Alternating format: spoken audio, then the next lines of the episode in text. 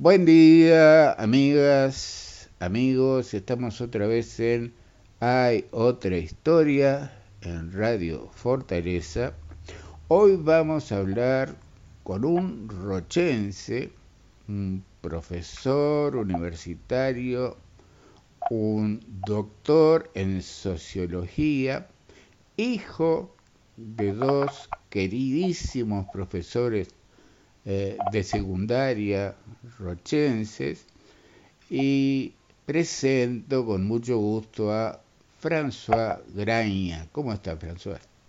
Hola Juanjo, eh, estoy muy bien, muchas gracias por esta invitación y es un gusto. Eh, yo me siento rochense, si bien me fui de Rocha cuando terminé el liceo a los 18 para estudiar en Montevideo y nunca más volví.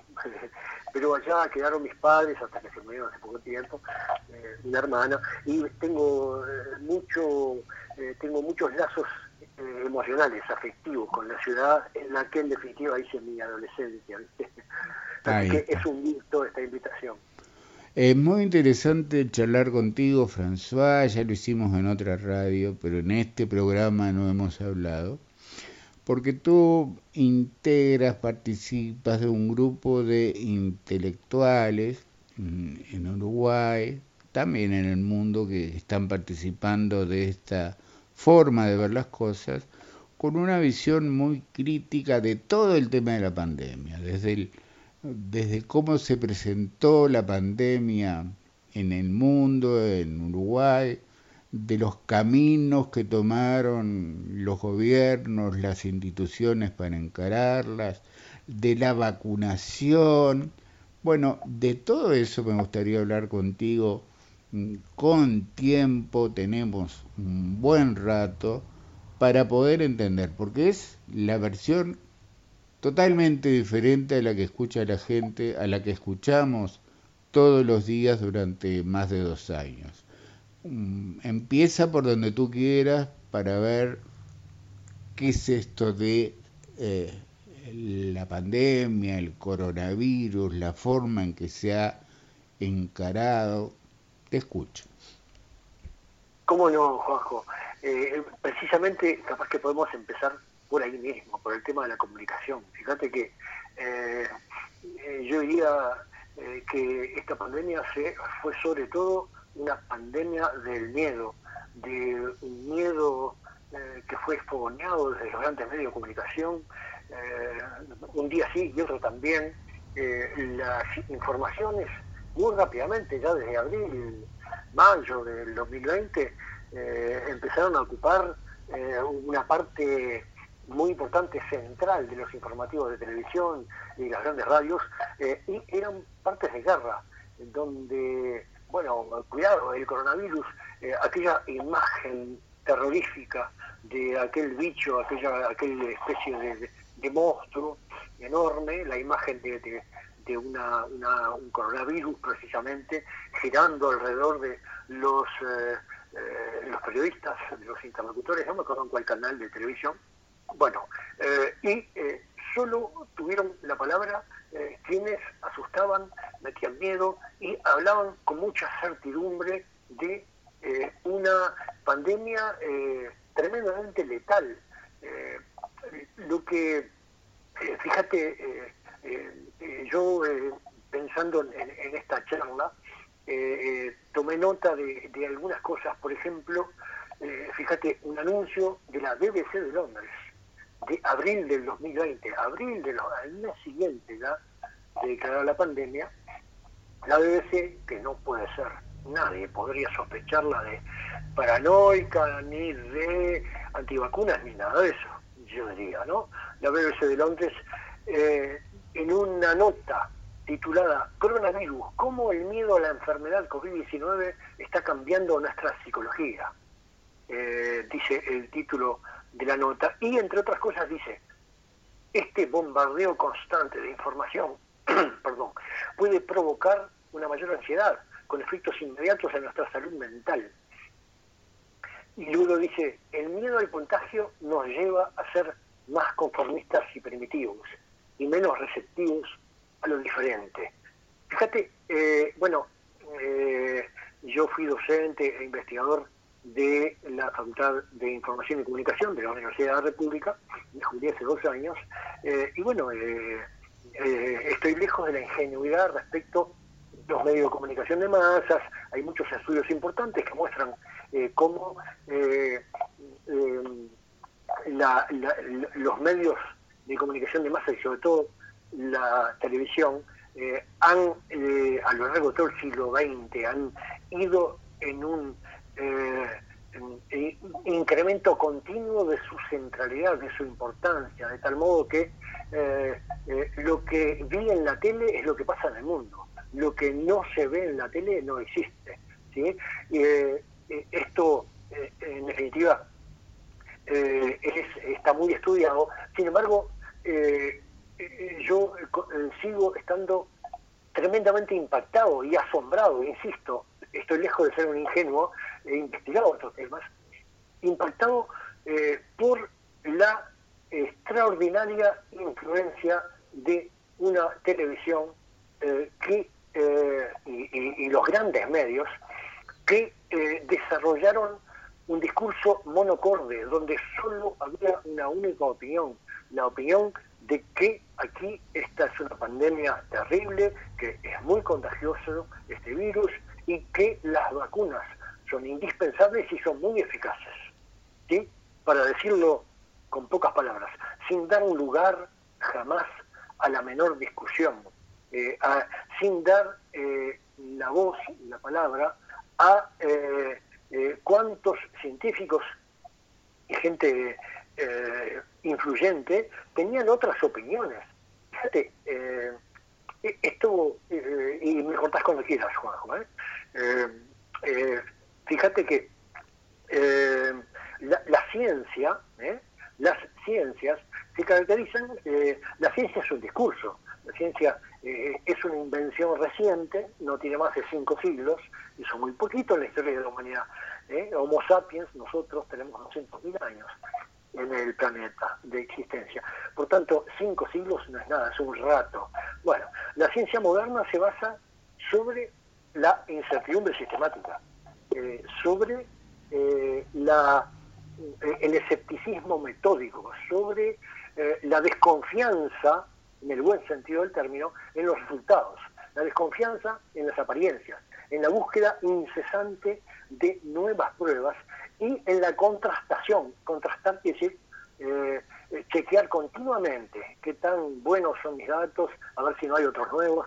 Bueno, y eh, en definitiva la ciencia eh, es un instrumento de saber que sobre todo, más que anunciar verdades, lo que hace es tratar de descartar falsedades y de verificar hipótesis.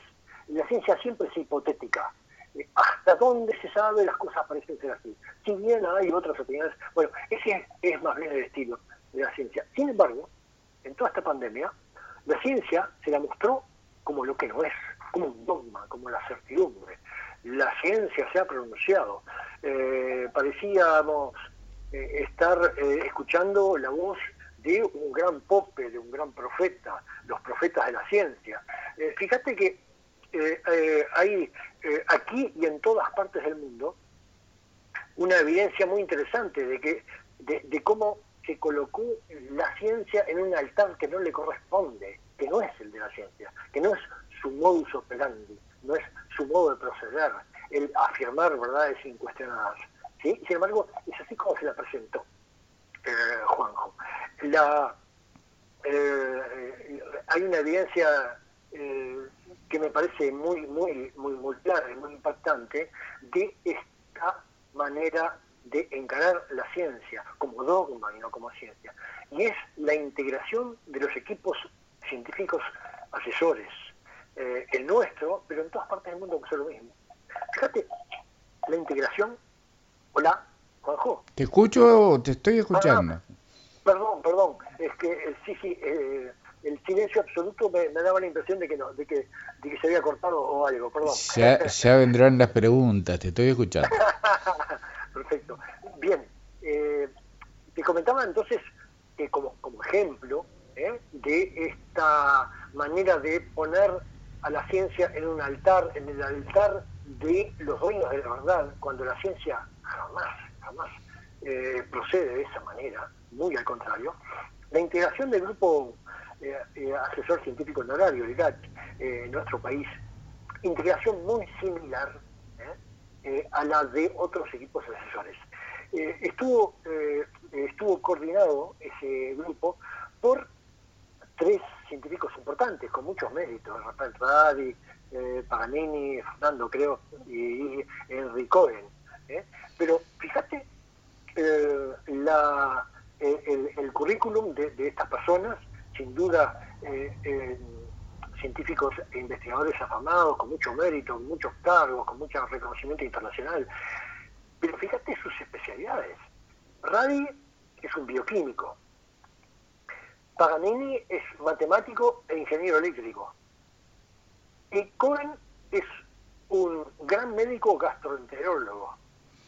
Pero ninguno de ellos es un especialista ni en infectología, ni en microbiología, ni en epidemiología. Estas especialidades, que son las más importantes, las que estaban directamente involucradas en la llamada pandemia del, del coronavirus, eran estas las verdaderas especialidades eh, que sí estaban presentes en las comisiones eh, dependientes de este equipo coordinador, pero eh, el equipo coordinador era un equipo de científicos que por el solo mérito de su ciencia, fuera cual fuera su especialidad, se los designó como coordinadores, sin que lo de ellos fuera precisamente la especialidad que la situación reclamaba. Microbiólogos, epidemiólogos, infectólogos, esa gente eh, que está lidiando continuamente con, eh, con estas cosas, con los virus, con, con las epidemias, con los contagios. Claro que había en el GACH eh, epidemiólogos, etcétera, pero estaban todos supeditados al equipo coordinador. Y vamos, he sabido, y lo hemos constatado, que el equipo coordinador es el que toma la palabra, es el que hace la síntesis de los informes, es el que decide qué decir y qué no decir, es el que da la cara a los medios de comunicación. Por tanto, son los grandes referentes. Yo eh, acá, entonces, eh, en un momento dije, pero ¿cómo es esto, no? Eh, y finalmente, bueno, viendo y, revisando también prensa y otras situaciones en el mundo, en definitiva, terminé por pensar, y es lo que pienso, eh, que eh, esto, eh, ¿por qué esto? ¿Por qué esto? ¿Y por qué a nadie le pareció raro? ¿Por qué nadie reclamó? O casi nadie, o hasta donde yo sé nadie lo hizo, que hubiera especialistas coordinando este, este equipo asesor.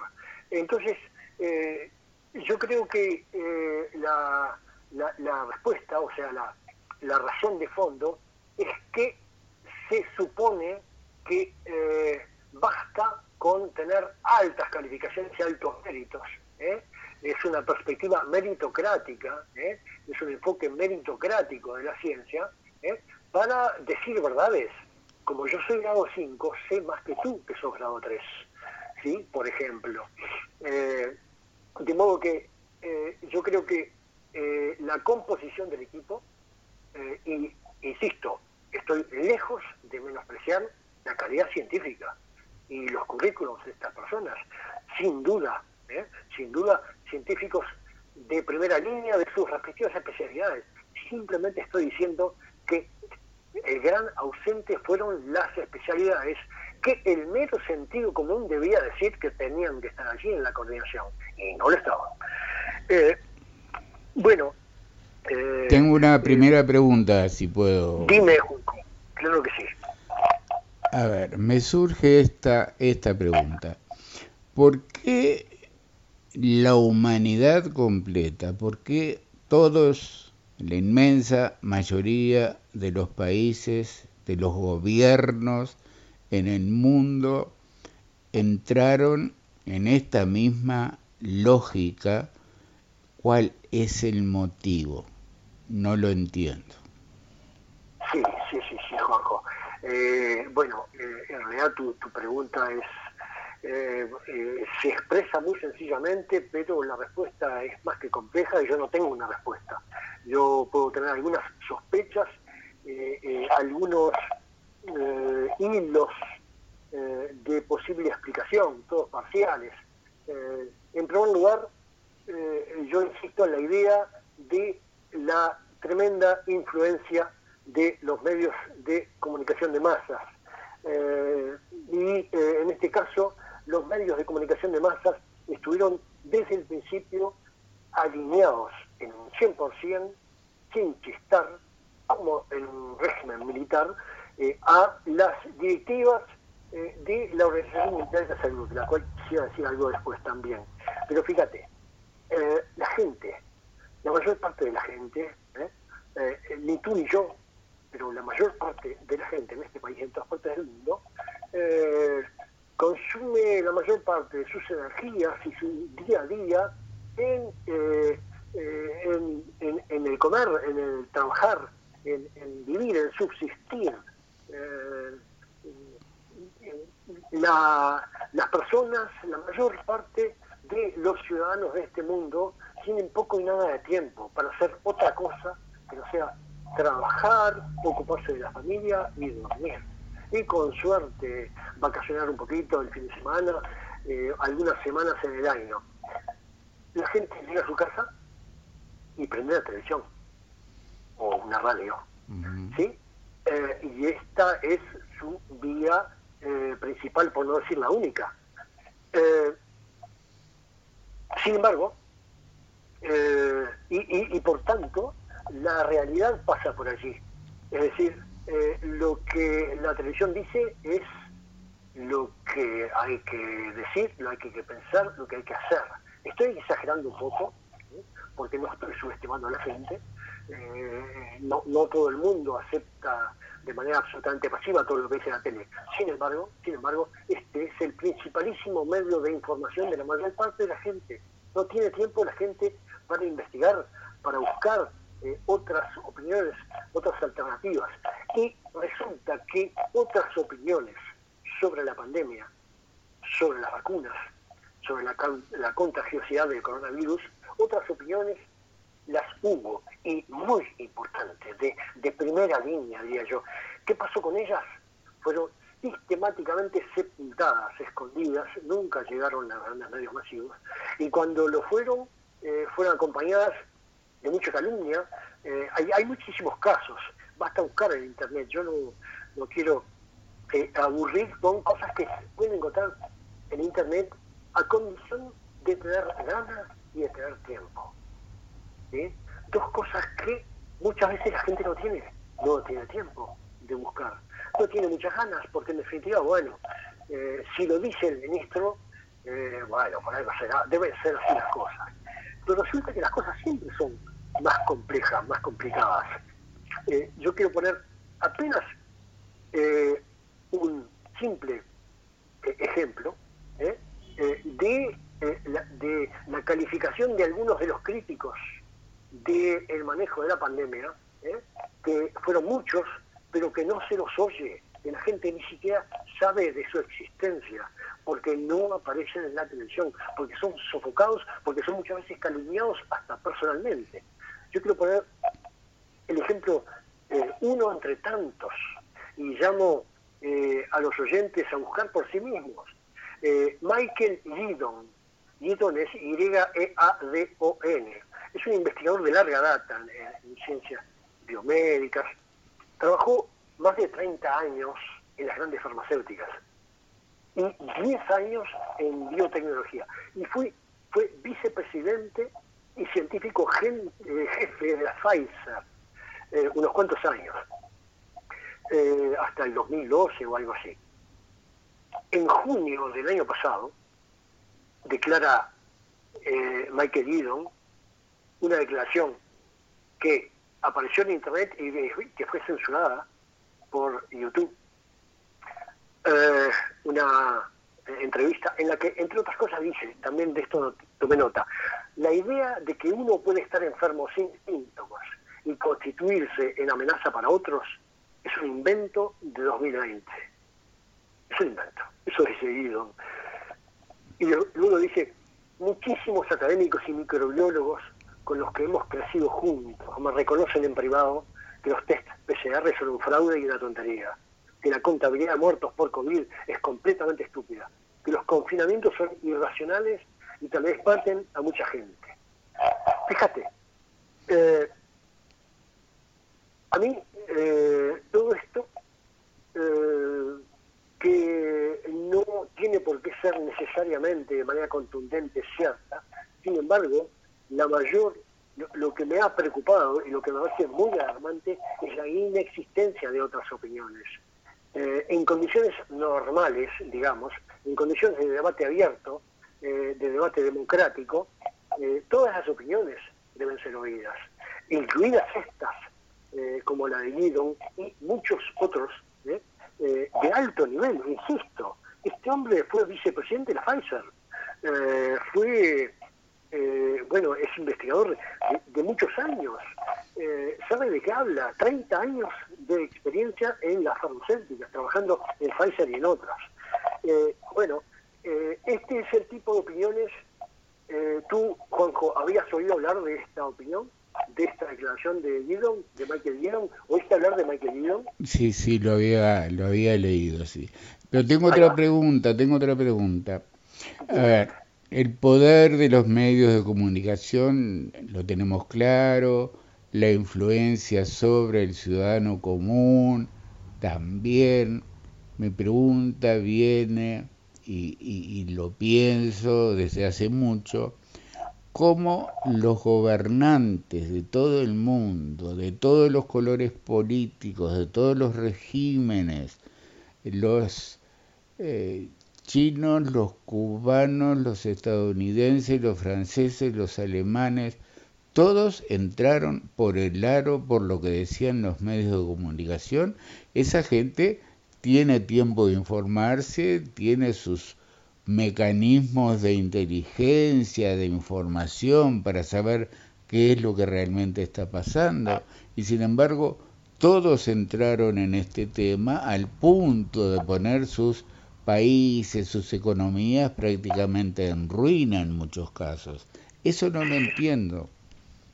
Sí, bueno, no es nada fácil de entender, Juanjo, no es nada fácil de entender. Eh, yo diría eh, que, por ejemplo, eh, un hilo posible de toda esta madeja tan compleja es el lugar ocupado por la Organización Mundial de la Salud. la Organización Mundial de la Salud, en primer lugar, bueno, eh, tiene una eh, autoridad muy difícil de cuestionar, de discutir. Eh, para las instituciones de salud, lo que dice, lo que viene de la OMS es poco menos que palabra sagrada. sin embargo, son muy pocos los que recuerdan, precisamente porque los medios no se ocupan de hacer de ayuda memoria. el periodismo de investigación ha desaparecido de los grandes medios. Vegeta y malvive como puede eh, en medios más, eh, más pequeños, más locales, eh, pero las grandes cadenas de, prensa y de TV, ¿sí? precisamente no están, no han cumplido, han abandonado. ¿Cuánto tiempo hace que han abandonado la investigación, el periodismo de investigación? murió de inanición en los grandes medios de comunicación. Porque fíjate, eh, yo te voy a hacer un comentario que estoy seguro que los oyentes, eh, la mayor parte de los oyentes no, no han registrado, y sin embargo son datos de este siglo, de este siglo. Fíjate, ejemplo, eh, la OMS en el 2005 anunció una pandemia altamente letal, la gripe aviar, te acordarás. Bueno, al principio la OMS anunció 150 millones de muertes. Y pocos días después, todo esto se verifica muy fácilmente en, la prensa, en Internet. Y pocos días después achicó a 7 millones. No, iban a ser 7 millones. Finalmente, ¿sabes cuántos casos confirmados por muerte de gripe aviar hubo al final de la pandemia en el mundo? Dime. 262. 262.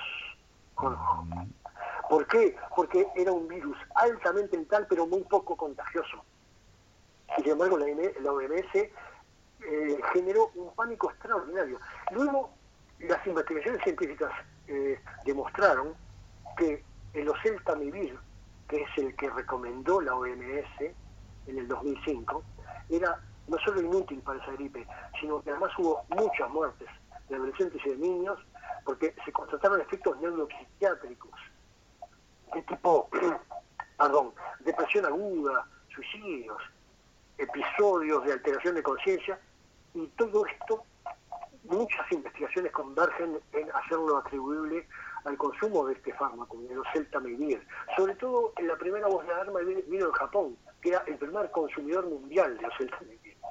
Bueno, fíjate, eh, esto, en el 2005, esta pandemia eh, cayó en el silencio. Eh, la OMS nunca jamás hizo la menor autocrítica respecto de sus anuncios tremendos. 150 millones de muertes hubo 262 casos de muertos. Cuatro años más tarde repetimos la OMS, en primer lugar, en mayo de ese año, fíjate qué interesante, en mayo de ese año, la OMS limita eh, la, la, definición clásica de pandemia eh, eh, a la dimensión geográfica. Es pandemia si tiene una alta extensión geográfica, pero ya no se, se considera su alta letalidad. ¿sí? Hasta en mayo del 2009, una pandemia era una infección generalizada, que se generalizaba por todo el mundo y que era altamente letal. de alguna manera eh, todo el mundo, eh, todo el, mundo médico sobre todo, mira eh, hacia la terrible pandemia de la gripe española de 1918, donde murieron, no hay una contabilidad precisa, pero no menos de 40 y probablemente 60 millones de personas en el mundo. Bueno, resulta que entonces en mayo del 2009 la OMS modifica la definición de pandemia y le quita la parte donde dice pandemia es un alto número de muertes, alta letalidad. Y unos poquitos meses más tarde se declaraba una nueva pandemia, esta vez la gripe porcina. La OMS anunció que podía acarrear entre 2 y 7 millones de muertes. Finalmente, al final de la pandemia, se constataron en el mundo medio millón de personas muertas eventualmente por esta pandemia. Un poco menos que los 650.000 eh, que mueren todos los años en el mundo por gripe estacional, 650, y fueron 500.000. Durante esta pandemia, la OMS volvió a recomendar una droga, en este caso el Tamiflu de Roche. Todavía se vende en las farmacias de nuestro país, se encuentra el Tamiflu. Pronto se hizo evidente, hay investigaciones muy potentes, eh, no son dos o tres investigadores en el mundo, basta buscar en Internet, para encontrarse con una cantidad de investigaciones y de revisiones de centenares de investigaciones que mostraban que la droga no era solo inútil, sino además contraproducente. Después de años de reclamarle a Roche eh, que compartiera sus informes clínicos, fíjate lo que estoy diciendo, Juanjo, informes clínicos que no había compartido ni siquiera con la MS, ¿eh?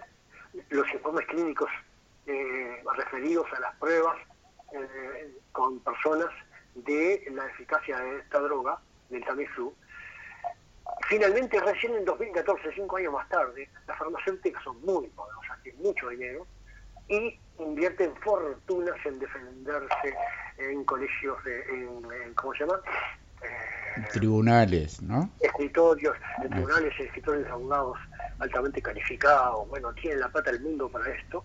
Eh, entonces demoraron, pudieron demorar cinco años más eh, en dar a conocer por fin los informes eh, de las pruebas clínicas. Y tengo un comentario y, otra pregunta, François. Disculpa si te corté. El Tamiflu, el Tamiflu era eh, el dueño era un alto jerarca del gobierno de George Bush hijo. ¿Recuerdas? Eh, eso fue uno de los, de los datos que se supo en el momento. Y la pregunta viene por este lado. hay versiones que la OMS eh, sufre desde hace muchos años un grado de corrupción muy grande, que los laboratorios privados tienen incidencia importante en las definiciones que tiene la OMS, uno podría pensar, pero entonces todo esto, la actitud de la Organización Mundial de la Salud, si está vinculada a los laboratorios, ¿Puede haber todo un gran negocio en esto para que las farmacéuticas fabrican y vendan vacunas? Bueno, Juanjo, lamentablemente eh, tu sospecha eh, está eh, más que próxima de los hechos. Fíjate que precisamente a propósito de esta pandemia del 2009, en que la OMS recomendó el Tamiflu, y, te estaba contando que los ensayos clínicos, recién cinco años más tarde, fueron eh, dados a conocer, los ensayos clínicos de Roche.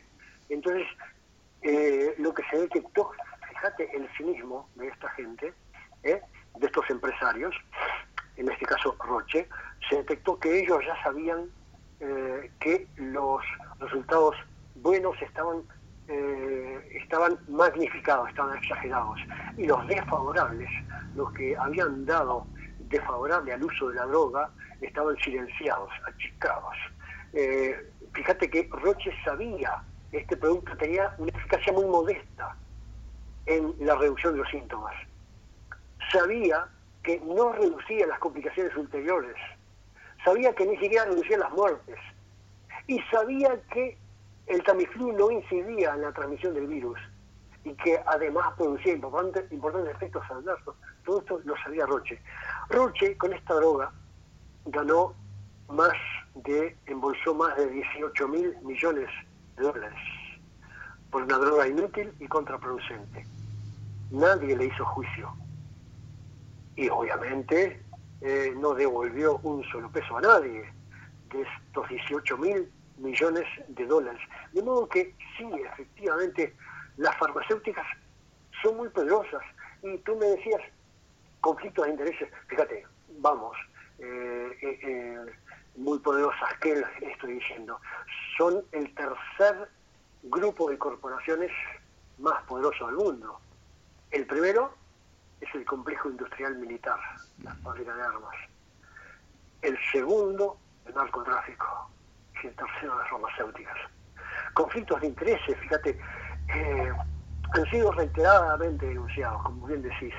Eh, por ejemplo, bueno, en esta, fíjate, en esta eh, pandemia del 2009, Roy Anderson, asesor del gobierno británico, epidemiólogo muy, muy reconocido y asesor de la OMS, advirtió en nombre de la OMS, en el 2009, que solo podía evitarse una catástrofe comparable a la gripe española de 1918 tomando Oseltamivir.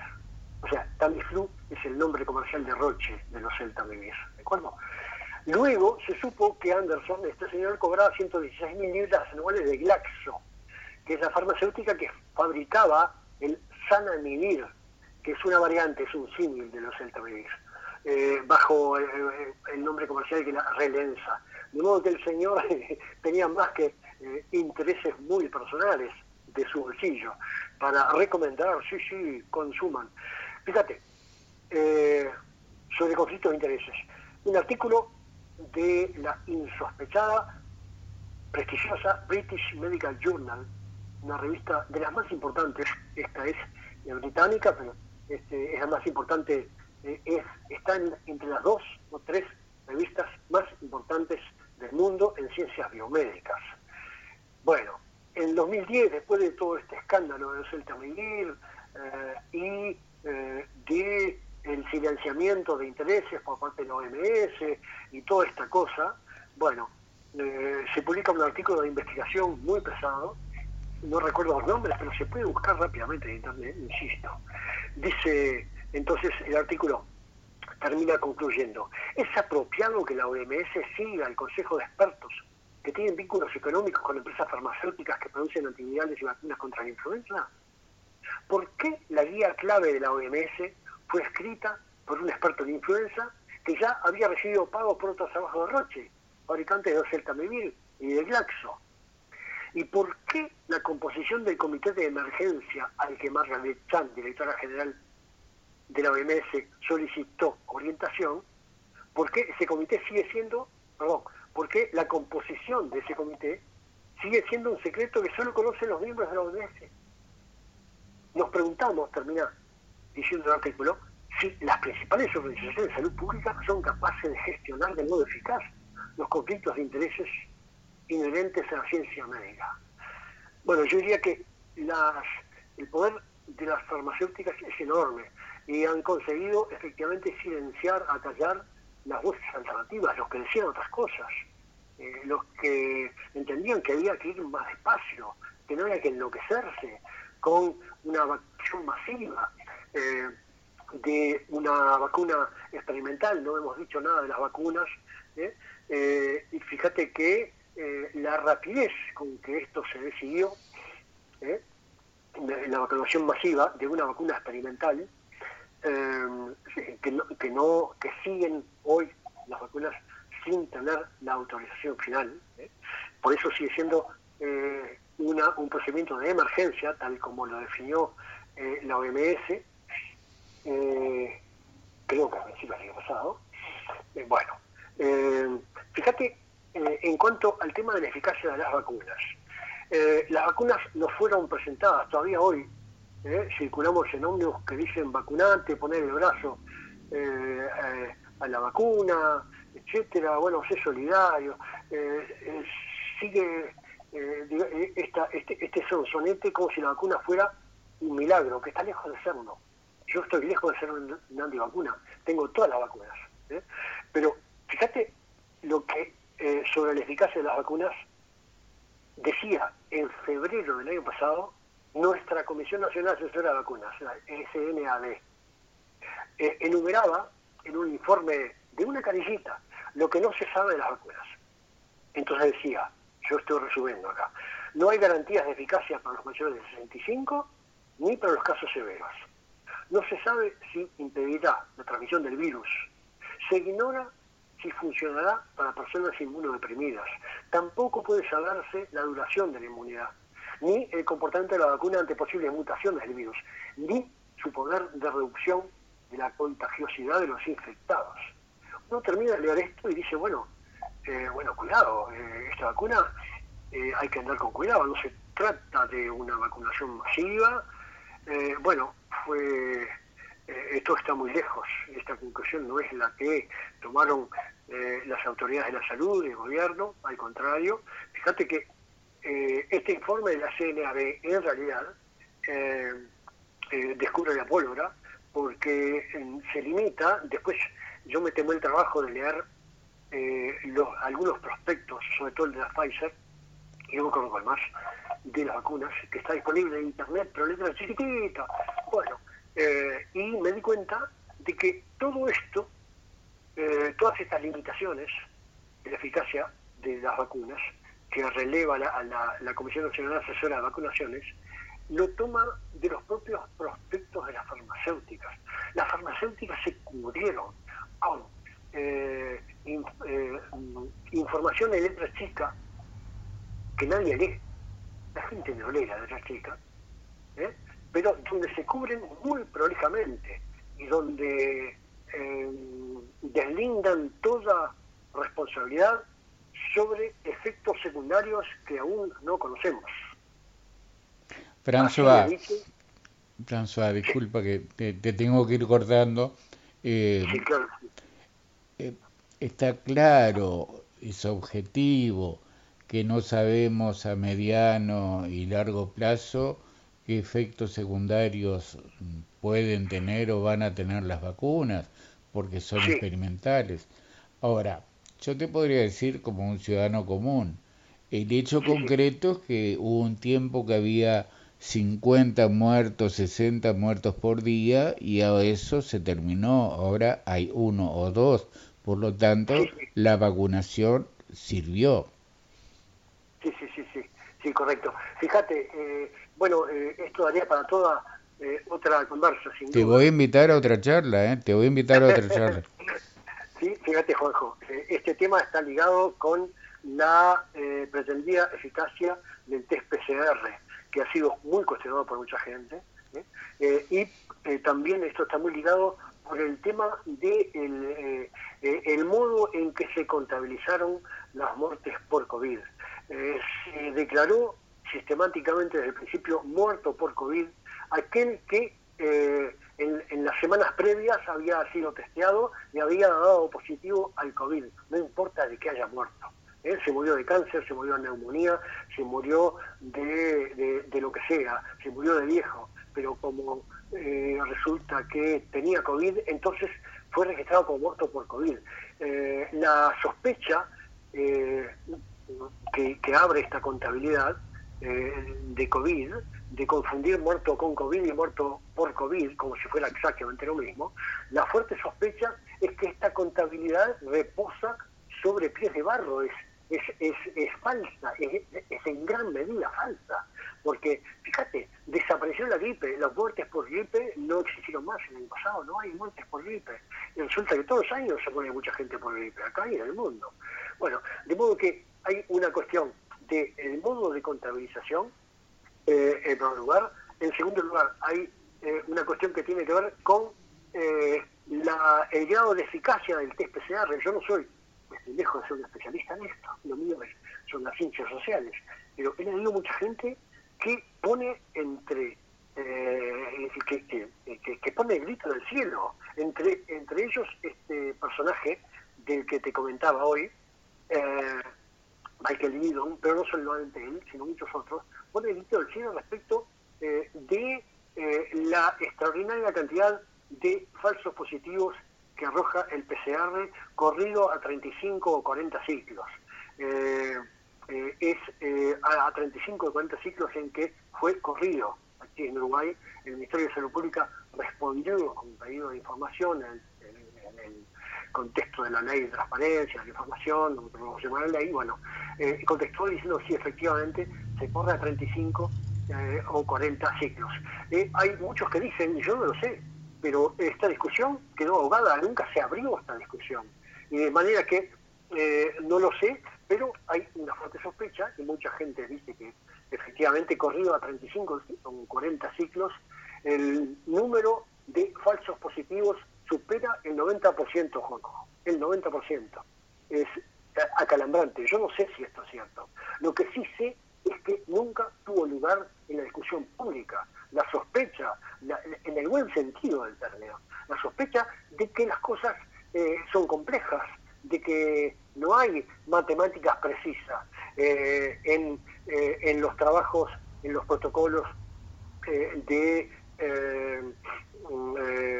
de prevención frente al contagio, en las grandes pandemias. De modo que, bueno, eh, todo esto nos quedó, obviamente, eh, por conversar y muchas otras cosas.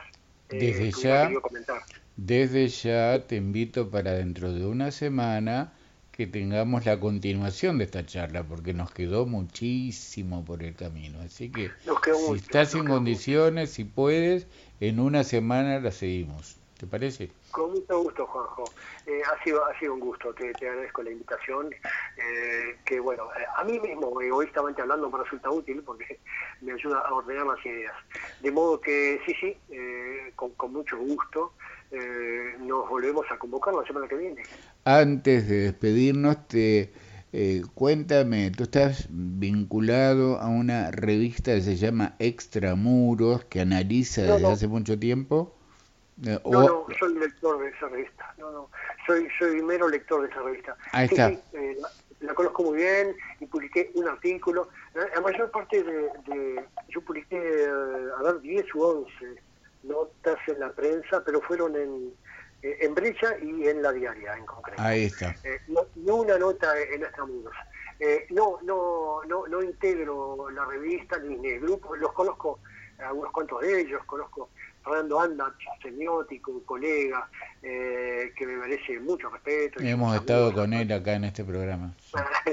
claro, él sí este, es un fervoroso eh, coeditor y, colaborador de, eh, de, están en, el comité de redacción, si no me equivoco. Bueno, Eh, de manera que sí, conozco los cuentos de ellos, pero no, no, no, no, no, no, no, no integro, no integro nuestro mundo. Ah, perfecto. Entonces, eh, François, te agradezco muchísimo esta charla. Ahora combinamos después eh, qué día tenemos otra charla en una semana, eh, cuando tú puedas. Y te mando un abrazo grande y muchas gracias. Otro abrazo para ti, muchas gracias Juanjo y gracias a la paciencia de quienes hayan escuchado otras talatas otros de tiempo, que no tengo idea de quiénes y cuánto. Así que hasta el sábado que viene y un abrazo grande, Juanjo. Un abrazo grande.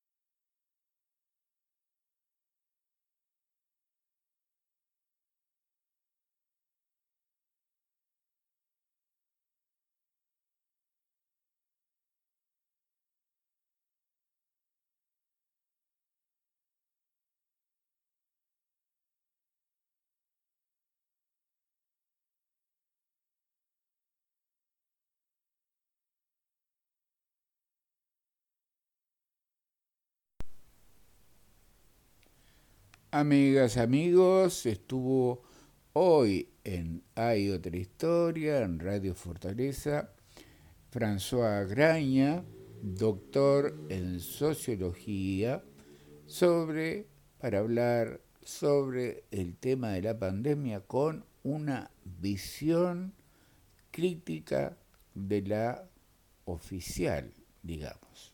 Hasta mañana, gracias.